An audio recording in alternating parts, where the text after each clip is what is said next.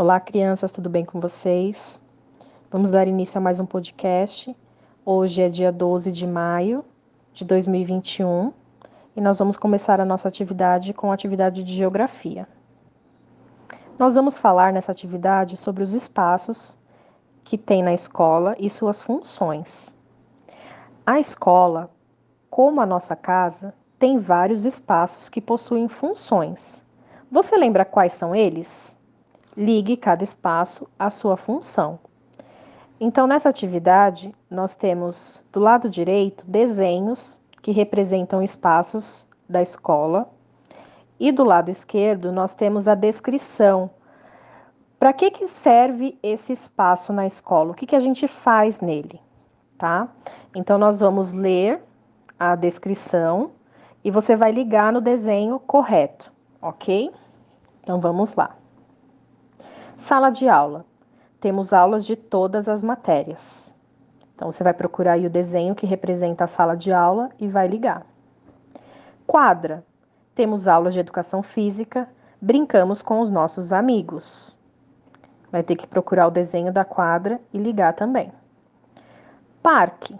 Local onde brincamos com os nossos colegas. Ache o desenho que representa o parque e ligue também. E por último, sala de informática. Temos aulas de informática e podemos pesquisar qualquer assunto. Certo? É só achar aí também o desenho que representa a sala de informática e ligar. Lembrando que assim como na escola, na nossa casa também nós temos espaços, né? Nós já estudamos sobre isso e cada espaço tem a sua função, né? Serve para a gente fazer alguma coisa, certo? Então vamos agora para a atividade de português. Na atividade de português, você vai completar as palavras com a sílaba que está faltando.